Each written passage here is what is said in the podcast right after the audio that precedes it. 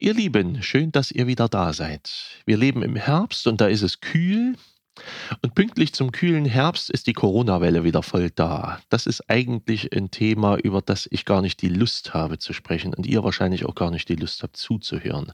Trotzdem ist es allgegenwärtig und diktiert uns ziemlich stark das Handeln. Vor etwa 2800 Jahren lebte in Israel ein Prophet namens Elia. Er hatte dem Land Israel damals eine Dürrezeit anzusagen, und das machte er. Er sagte, so wahr der Herr, der Gott Israels lebt, vor dem ich stehe, es soll diese Jahre weder Tau noch Regen geben, ich sage es denn. Und dann musste sich Elia natürlich verstecken, weil er sofort als Staatsfeind Nummer eins gesucht war. Der damalige König Ahab lässt ihn suchen, Land auf, Land ab. Eine Weile konnte sich Elia an einem Bach verstecken, solange es noch Wasser darin gab. Als das aber auch alle war, ging er weg, weit weg, ins Ausland. Und dann kam es zu einer ganz rührenden Szene. Er begegnete an einer kleinen Stadt einer Witwe, die sammelte Holz auf. Das brauchte sie für ihren Herd zum Backen. Elia sagte zu ihr, bitte gib mir etwas Wasser. Sie ging los, um Wasser zu holen, und Elia sagte ihr hinterher, und auch ein bisschen Brot wäre schön.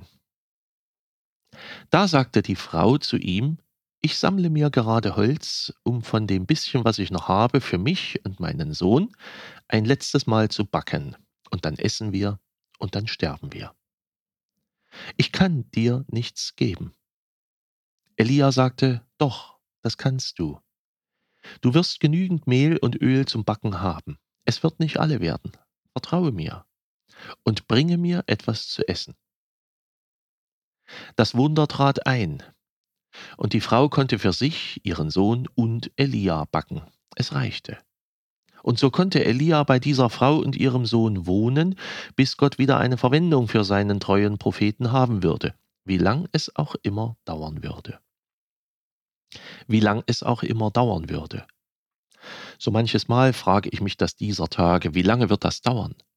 Der Winter hat noch gar nicht begonnen und schon haben sich wieder so viele Leute infiziert und das alltägliche Leben ist erneut stark eingeschränkt. Uns ist noch gar nicht absehbar, wie das mal zu Weihnachten zum Beispiel aussehen wird.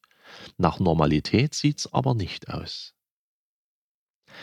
dass der Prophet Elia diese Frau und ihren Sohn aufgesucht hat und sie durch die Zeit der Dürre begleitet, ihnen beisteht, als der Sohn sogar noch krank wird, ist rührend und ziemlich ergreifend zu lesen.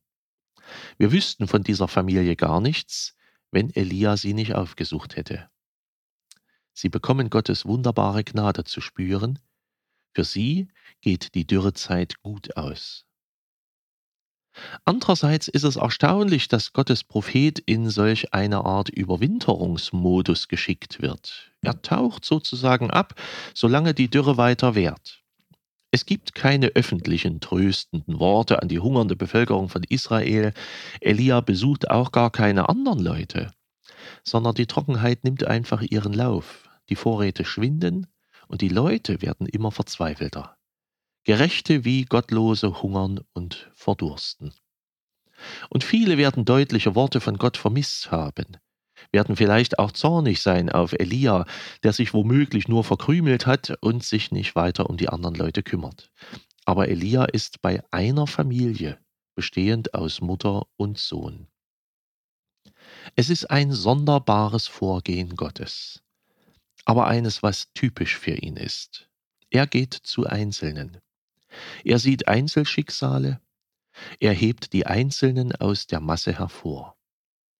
Er hat also ein Auge für die Witwe aus Zarpat, so hieß der Ort, wo sie mit ihrem Sohn wohnte. Und er rettet sie und nimmt sie besonders in den Blick. Gott entdeckte bei anderer Gelegenheit die Begabung des kleinen Jungen aus dem Dorf Bethlehem, den er von der Schafherde wegholte und zum König von Israel salben ließ. Dieser kleine Junge hieß David. Noch viel früher suchte sich Gott einen nicht mehr ganz jungen Mann mit seiner nicht mehr ganz jungen Frau heraus, um aus ihnen das Volk Israel entstehen zu lassen, Abraham und Sarah. Später suchte sich Gott eine junge Frau aus Nazareth aus, um durch sie seinen Sohn gebären zu lassen, Maria. Und all das sind Provinzgeschichten. Nichts davon spielt wenigstens mal in der Hauptstadt von Israel, sondern alles spielt in Minidörfern, wo sich kaum mal einer hinverläuft. Auch die meisten Geschichten mit Jesus Christus haben sich in solchen Minidörfern zugetragen, mit Handwerkern, Bauern und Fischern und anderen. Vor einem Statthalter stand Jesus auch mal, sicher. Und er hat diesen Statthalter auch sehr nachdenklich gemacht. Aber nach Jerusalem ging Jesus nur, um zu sterben und dann aufzuerstehen. Gott hebt gerne Einzelne heraus. Er sieht sie, er erkennt sie, er wählt sie aus, und sie erhalten plötzlich eine Bedeutung, die man nie bei ihnen vermutet hätte. Und zugleich agiert Gott damit im Verborgenen, von den meisten anderen unbemerkt. Groß und spektakulär handelt Gott mitunter auch, auch davon weiß die Bibel natürlich zu erzählen, aber meist ist er im Verborgenen aktiv. Ich hoffe, dass wir die Kraft haben, Gott zu vertrauen, auch in dieser Zeit. Wir sind ihm wichtig, alle miteinander.